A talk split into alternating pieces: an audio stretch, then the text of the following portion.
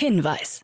Startup Insider übernimmt keinerlei Haftung für die Richtigkeit börsenrelevanter und unternehmensbezogener Daten.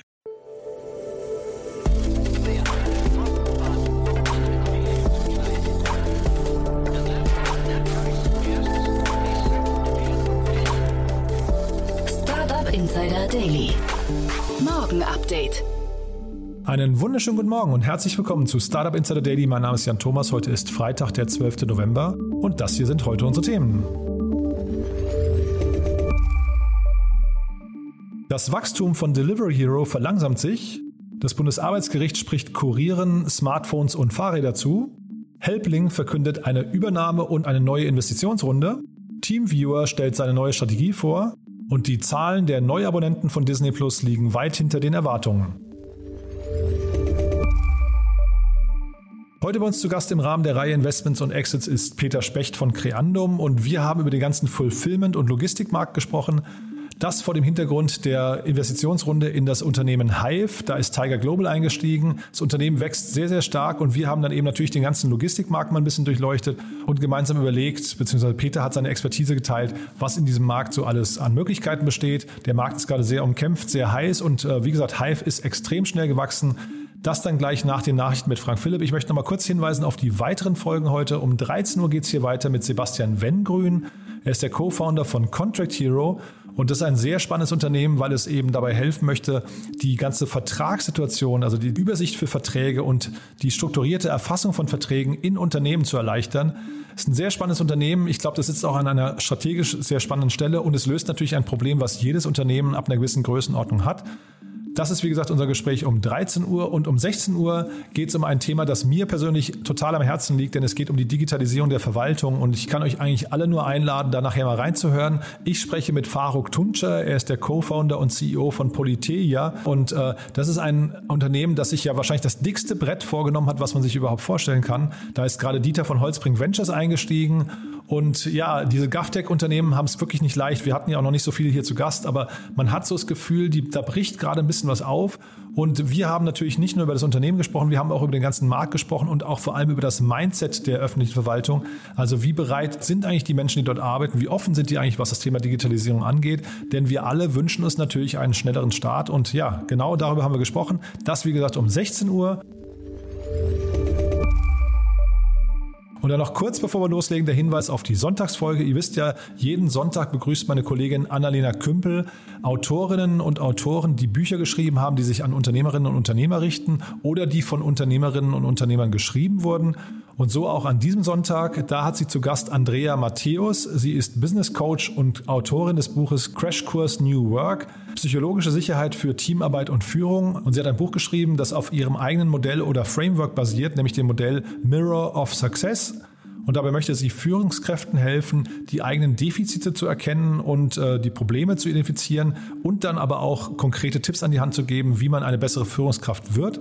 Und das Ganze richtet sich natürlich an Gründerinnen und Gründer, an Führungskräfte und an alle Menschen, die Lust haben, einfach besser im Thema Personalführung zu werden. So, das wie gesagt am Sonntag. Es lohnt sich da reinzuhören, ist ein tolles Gespräch, ist ein tolles Buch und ist ein wichtiges Thema. Jetzt genug der Vorrede. Wir gehen rein in die Nachricht mit Frank Philipp und danach dann Peter Specht von Creandum und vorher nochmal ganz kurz die Verbraucherhinweise. Startup Insider Daily. Nachrichten. Delivery Hero meldet zurückgehendes Wachstum. Der Online-Essenslieferdienst Delivery Hero hat gestern seine Ergebnisse für das dritte Quartal des Geschäftsjahres 2021 veröffentlicht. Aus dem Bericht geht hervor, dass der Konzern sein hohes Umsatzwachstum erneut bestätigen konnte. Demnach wuchs der Umsatz im Vergleich zum Vorjahreszeitraum um 89 Prozent auf knapp 1,79 Milliarden Euro. Dies bedeutet zwar, dass die Dynamik rückläufig ist, sich die Anzahl der Bestellungen auf den Online-Plattformen von Delivery Hero insgesamt aber erhöhen.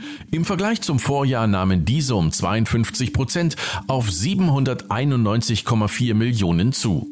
Detaillierte Zahlen über das operative Ergebnis bzw. Nettoergebnis veröffentlichte der Online-Essens-Lieferdienst indes erneut nicht.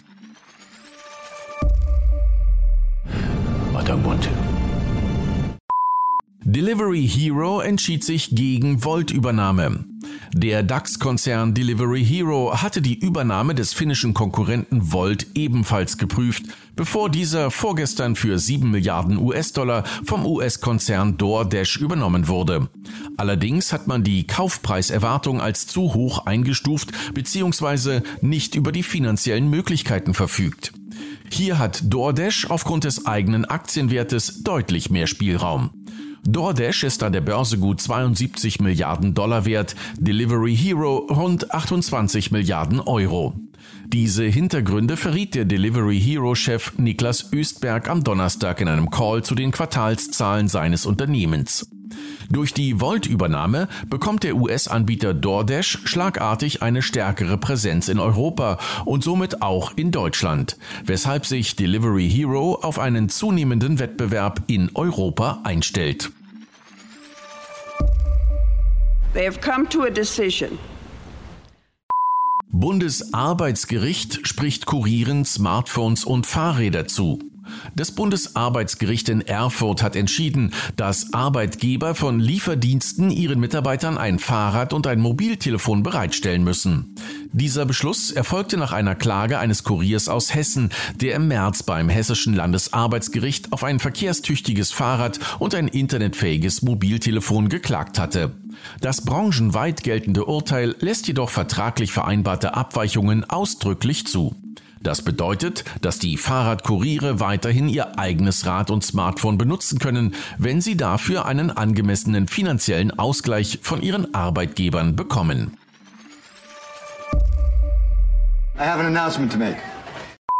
Helpling verkündet Übernahme und neue Millionenrunde. Der Berliner Putzkraftvermittler Helpling meldet sich nach langer Zeit zurück. Das Startup habe eine neue zweistellige Millionenfinanzierungsrunde abgeschlossen, sagte Helpling Gründer und CEO Philipp Hofmann. Zudem hat Helpling das Unternehmen Call Jeffrey gekauft, einen Reinigungsservice aus München mit 180 festangestellten Putzkräften. Eine vergleichsweise kleine Mitarbeiterzahl angesichts der circa 8000 bis 10.000 freiberuflichen Reinigungskräften, mit denen Helpling nach eigenen Angaben bereits zusammenarbeitet. Mittlerweile verfügt Helpling nach eigenen Angaben über 42 Tochtergesellschaften und beschäftigt 150 Mitarbeiter, die sich um den Firmenaufbau in mittlerweile acht Ländern kümmern. Zu der neuen Finanzierungsrunde gab es noch keine Details. Huffmann verriet nur so viel, dass dabei ein zweistelliger Millionenbetrag zusammengekommen sei. Hamburger Travel Startup Joja steht vor dem Aus. Über Joja können Geschäftsreisende ihre Dienstreisen innerhalb von wenigen Minuten über einen Chat planen und buchen. Das Startup wurde 2015 von Florian Stege, Maximilian Lober und Pepin Schön gegründet und hat Investoren wie Moto Ventures, 500 Startups und Global Founders Capital. 2018 stieg dann Rockaway Capital beim Unternehmen ein. Im Jahr 2020 wanderte das Startup unter das Dach der VW-Tochter Volkswagen Financial Services. Wie deutsche Startups gestern vermeldete, ist Voja nun insolvent und steht vor dem Aus. Programmierschule 42 Berlin gegründet. Seit dieser Woche ist die freie Programmierschule 42 Berlin offiziell eröffnet. Die Programmierschule setzt das vom französischen Unternehmer Xavier Niel entwickelte Konzept 42 einer privaten, gemeinnützigen und gebührenfreien IT-Schule um und wird hierzulande unter anderem vom Volkswagen-Konzern Bayer, SAP, Microsoft, T-Systems und Capgemini unterstützt. Weltweit existieren 36 weitere dieser Ausbildungsstätten in 20 Ländern. Das Lernkonzept sieht vor, dass es keine Lehrer oder Dozenten gibt, keinen Frontalunterricht und keine Altersbeschränkungen. Auch auf ein Stufensystem wird verzichtet. Stattdessen können verschiedene Levels erreicht werden. Wer sich im Bewerbungsverfahren bei Logiktests sowie einem mehrwöchigen Trainingslager bewährt, darf mit dem Studium beginnen. Startups und VCs uneinig bei Environment Social Governance Strategy. Laut einer Studie der KfW Capital und Boston Consulting Group haben Startups der sogenannten Environment Social Governance Strategy, kurz ESG, noch Nachholbedarf. So gaben 70 Prozent der befragten Venture Capital Funds an, die Strategie schon implementiert zu haben. Im Vergleich dazu gaben jedoch nur etwa ein Drittel der befragten Startups an, eine ESG-Strategie entwickelt zu haben. Rund zwei Drittel der Startups zeigten sich überzeugt, dass das Thema einen Mehrwert darstellt. An der Befragung nahmen 76 europäische VC-Funds und 109 Startups teil. A new strategy, I see. TeamViewer stellt neue Strategie vor.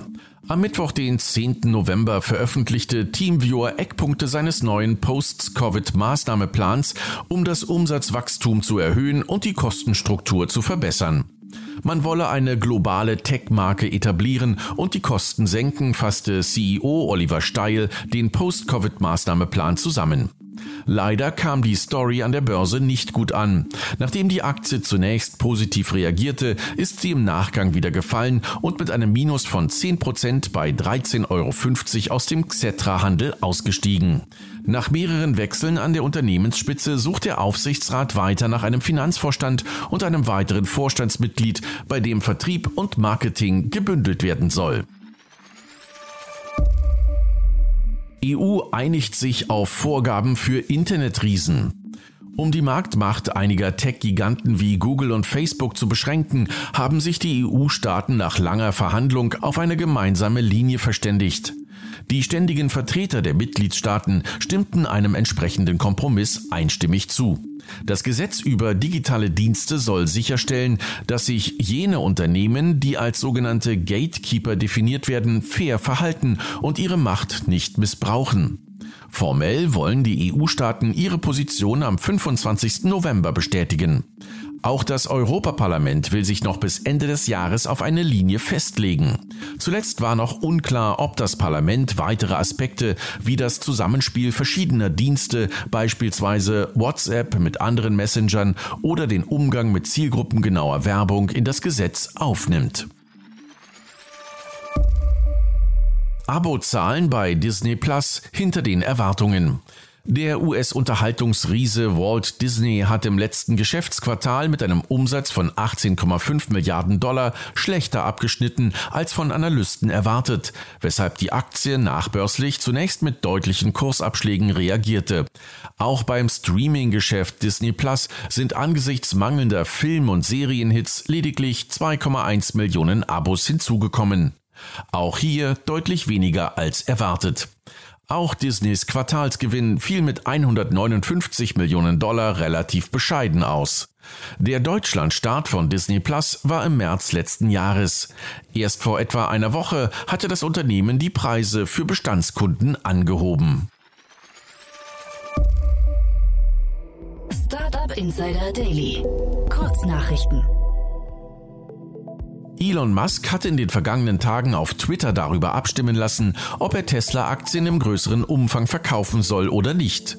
Die Twitter-Nutzerinnen und Nutzer stimmten mit circa 58 Prozent klar für einen Verkauf. Daraufhin hat sich Musk von den Tesla-Aktien im Wert von rund 5 Milliarden Dollar getrennt.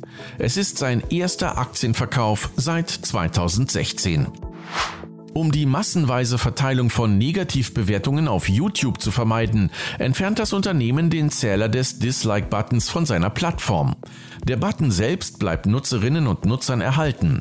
Sie können auch weiterhin mit einem Klick festhalten, dass ihnen ein Video nicht gefällt, wobei jetzt nur noch die Urheber der Clips die Zahlen der Dislikes erfahren. Die Lieferengpässe treffen auch den Dresdner Online-Fahrradhändler Bike24.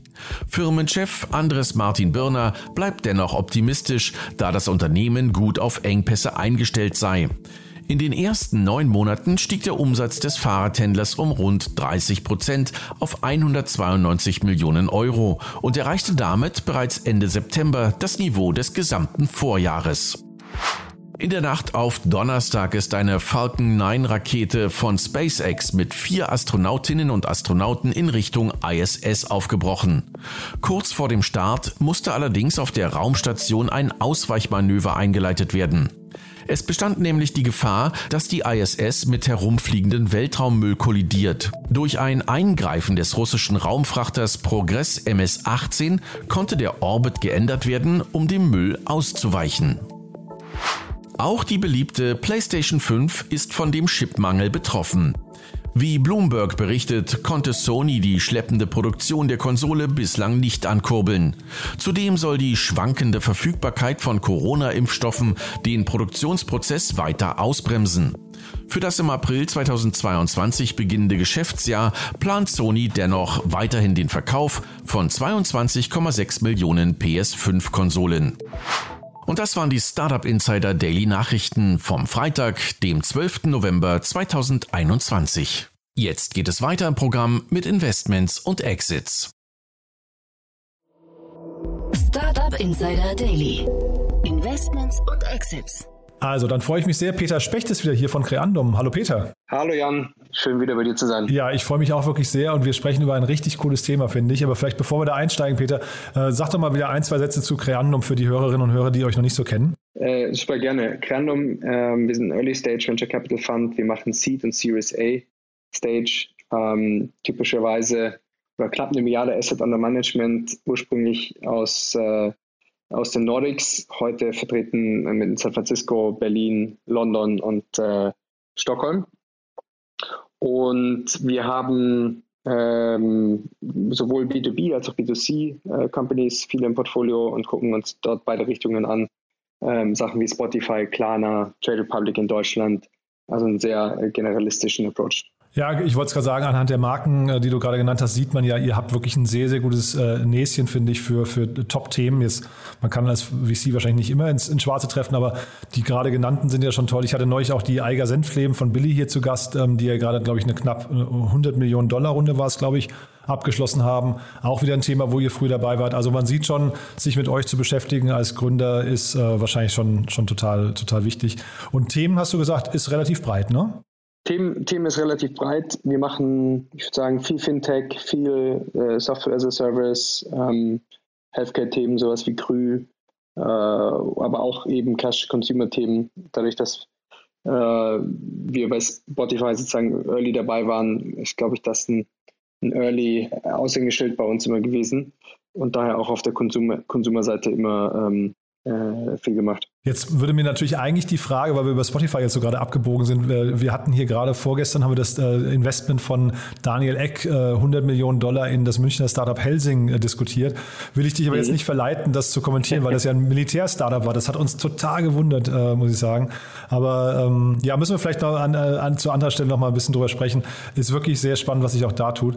Heute sprechen wir aber über was ganz anderes, nämlich ähm, über das Startup Hive. Und da hatte ich auch vor, ich glaube, etwa einem Jahr oder ein Dreivierteljahr den Franz Purucker hier zu Gast. Da war das Unternehmen noch ganz klein und jetzt plötzlich äh, Tiger Global, ja? Genau. Hive, ähm, ein Berliner, Berliner Startup, äh, gegründet unter anderem, genau wie du gesagt hast, von Franz Purucker, ähm, von Oskar Ziegler und, und Leo von Kleist.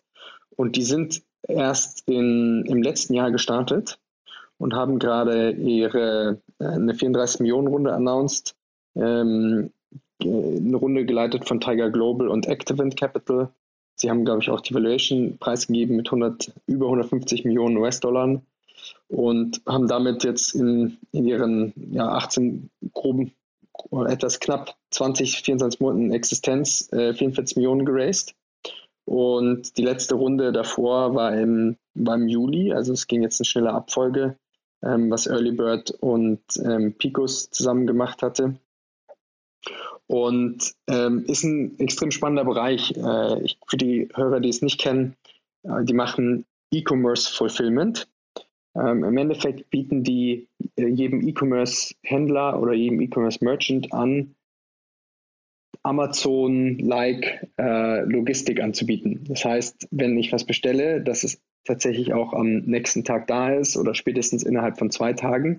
Ich glaube, man kennt das ja immer noch, dass man sag mal, häufig gerne immer irgendwie bei Amazon bestellt, weil man weiß, dann ist es irgendwie am nächsten Tag da oder innerhalb von zwei Tagen da und man kennt die Prozesse und kriegt Notifications.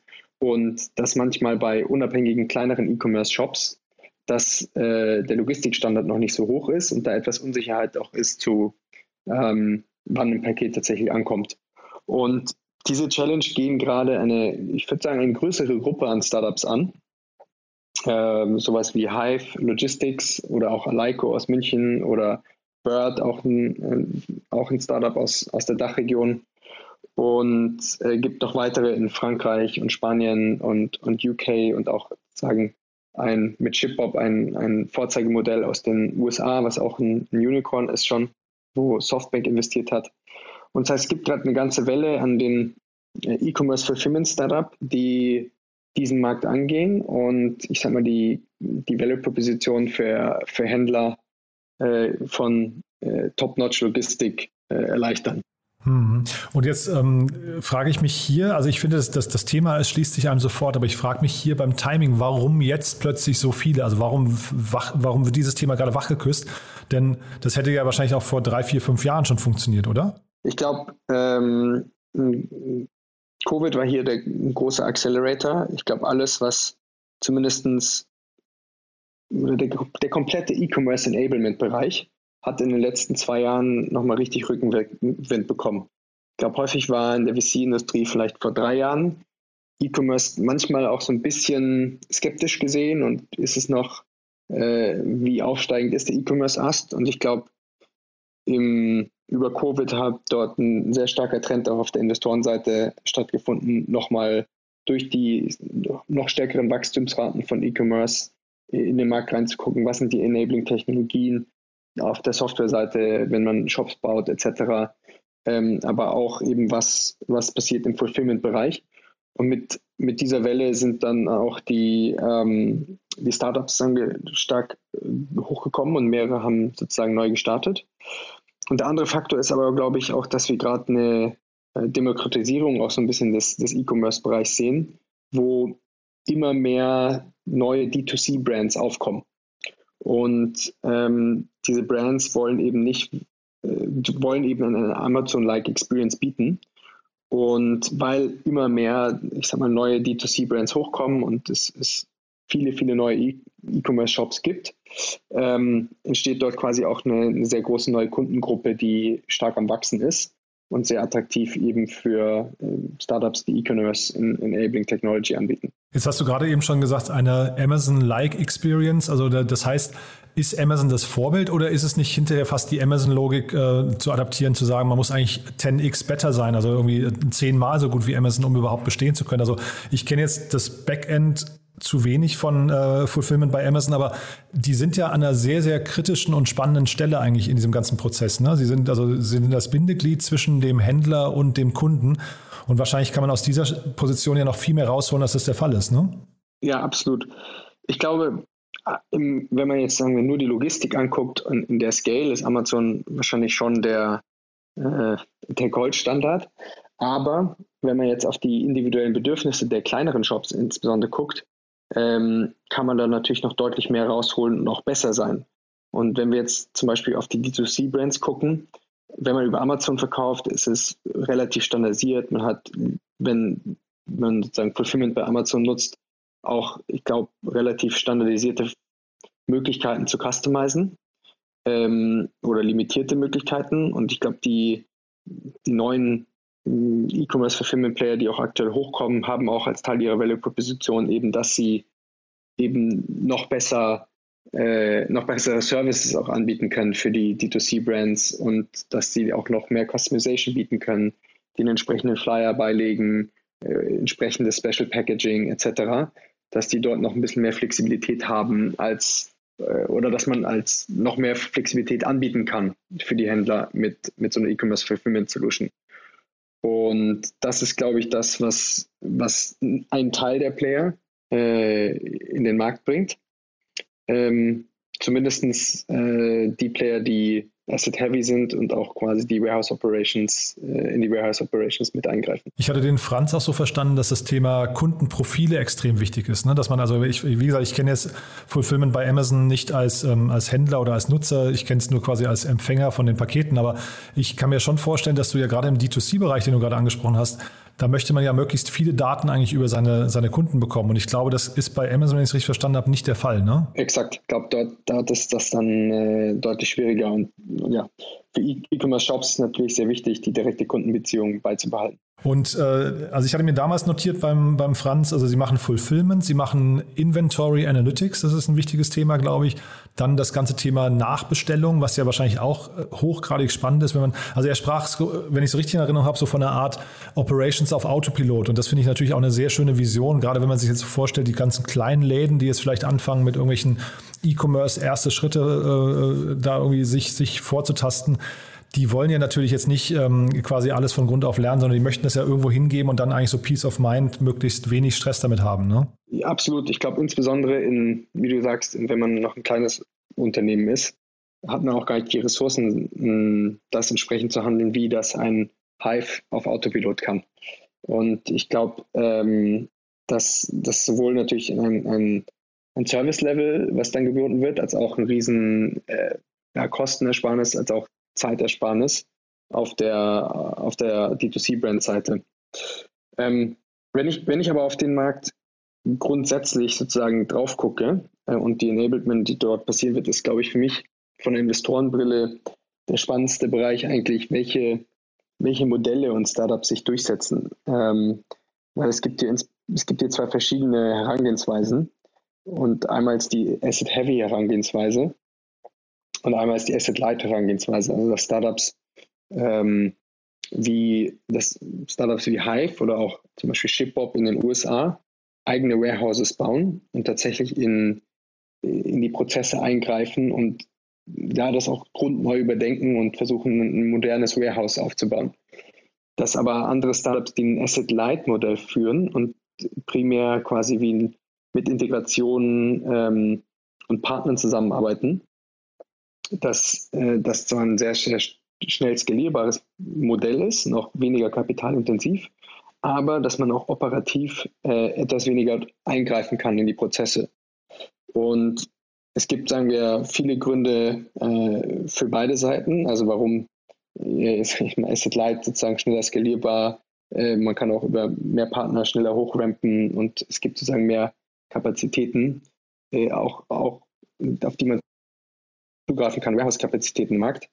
Ähm, wohingegen auf der Asset-Heavy-Seite das natürlich operativ nicht leicht ist und das wahrscheinlich auch ähm, ein Grund, warum Hives Runde schon so schnell so groß ist, weil es eben auch äh, sehr viel Kapital und, und Manpower bedarf, eben Warehouser hochzuziehen, äh, Logistics abzubilden, Prozesse abzubilden und ähm, dann nicht nur ein Warehouse, sondern mehrere Warehouses, bis man ab einem gewissen ähm, Zeitpunkt dann wahrscheinlich auch mit einem, mit einem Partnermodell äh, agieren wird, wo dann Logistikpartner das übernehmen.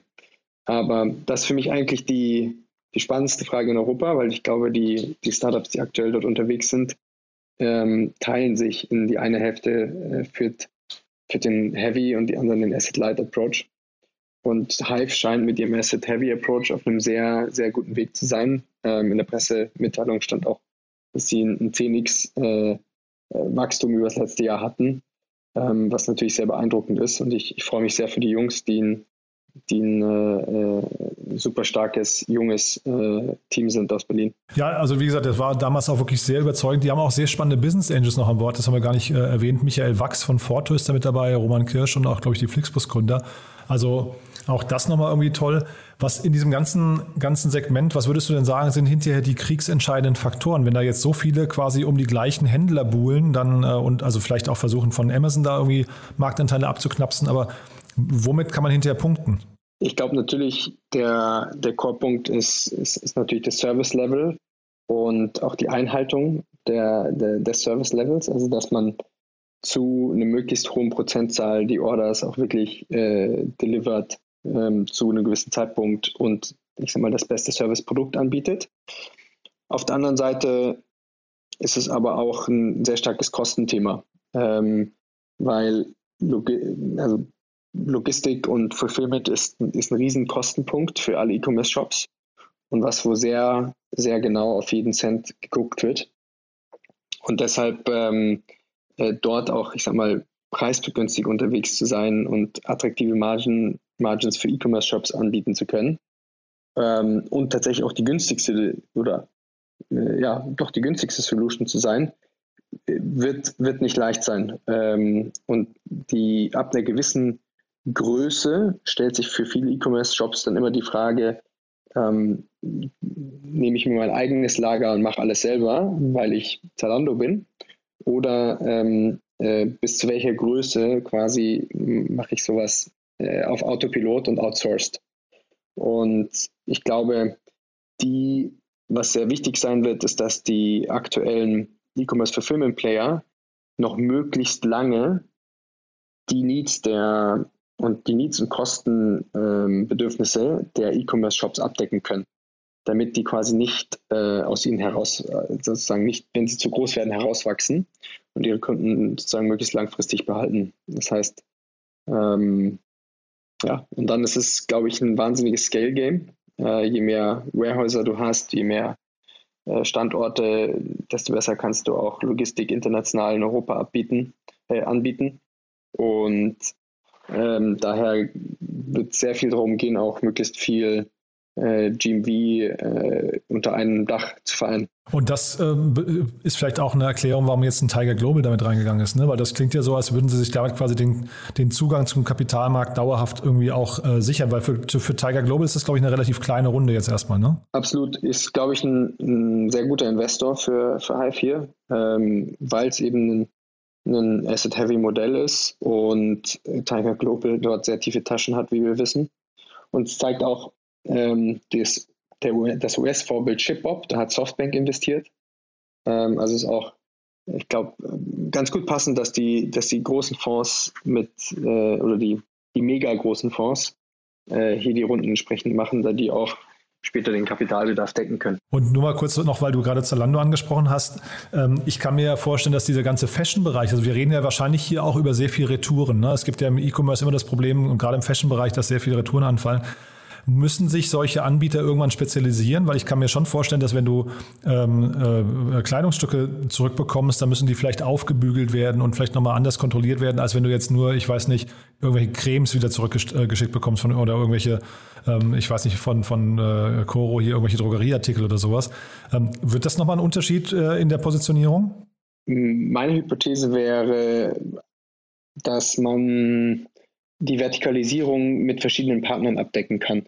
Ähm, also dass, dass at Scale man nicht mehr alle Warehouses selber operiert, sondern ein quasi ein Modell und Prozesse entwickelt, die quasi Best Practice sind und die dann, mh, hm, ich sag mal, wie so ein Franchise auf, auf die verschiedenen Partner ausrollen kann, also gewisse Standards auf die ausrollen kann.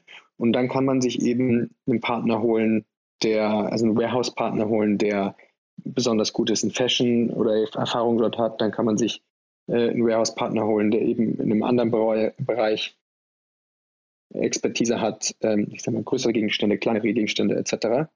Und ich glaube, so, so würde ich mir das at, at Scale vorstellen. Weil es sonst auch zu kapitalintensiv wird, ne? Ja, und auch sonst wird es auch sehr, sehr nischig, äh, glaube ich, wenn man sich wirklich nur auf ein Vertical ähm, fokussiert. Und ich ein Faktor zum Erfolg ist hier, glaube ich, wirklich die, die Scale und wirklich möglichst groß zu sein. Und, und daher glaube ich, dass man ähm, über die Scale mehr gewinnt als äh, gewinnen würde als über die pure Vertikalisierung.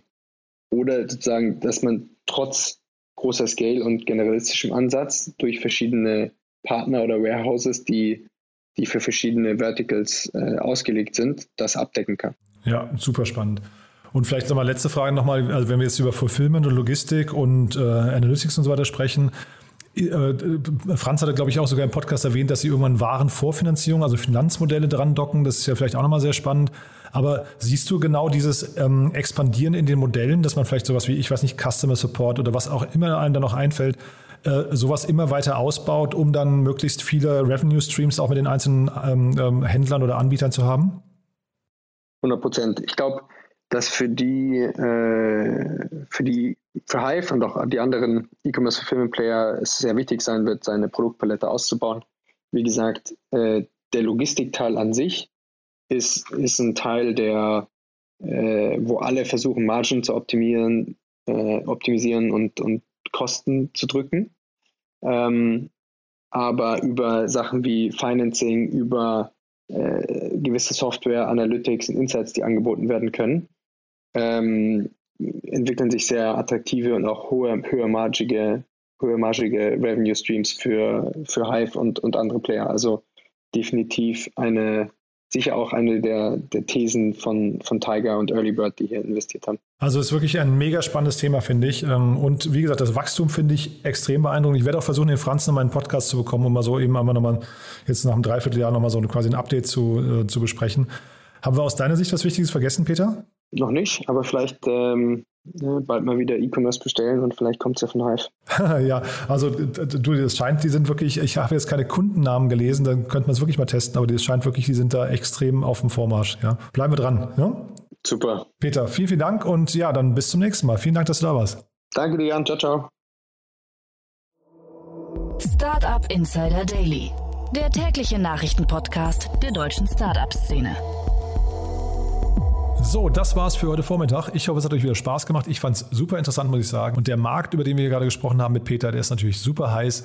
Empfehlt das gerne weiter. Wir freuen uns immer, wenn mehr Leute diesen Podcast hören. Das wisst ihr ja schon. Vielen Dank dafür schon mal im Voraus, wenn ihr das an Freunde oder Bekannte oder Familienmitglieder oder irgendwelche Menschen, die sich für Digitalisierung interessieren oder für die Startup-Szene interessieren oder einfach für die Zukunft interessieren.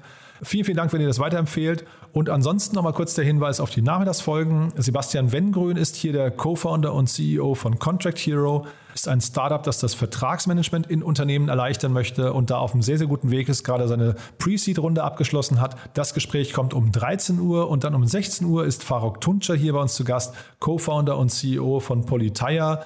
Das, wie gesagt, ein Unternehmen, das sich dieser riesen Herausforderung stellt, die Verwaltung in Deutschland zu digitalisieren. Super, dass es das gibt. Toll, dass die Jungs so motiviert sind. Ob das Ganze gelingen kann, ich bin gespannt auf euren Eindruck, aber auf jeden Fall das Gespräch um 16 Uhr solltet ihr euch nicht entgehen lassen.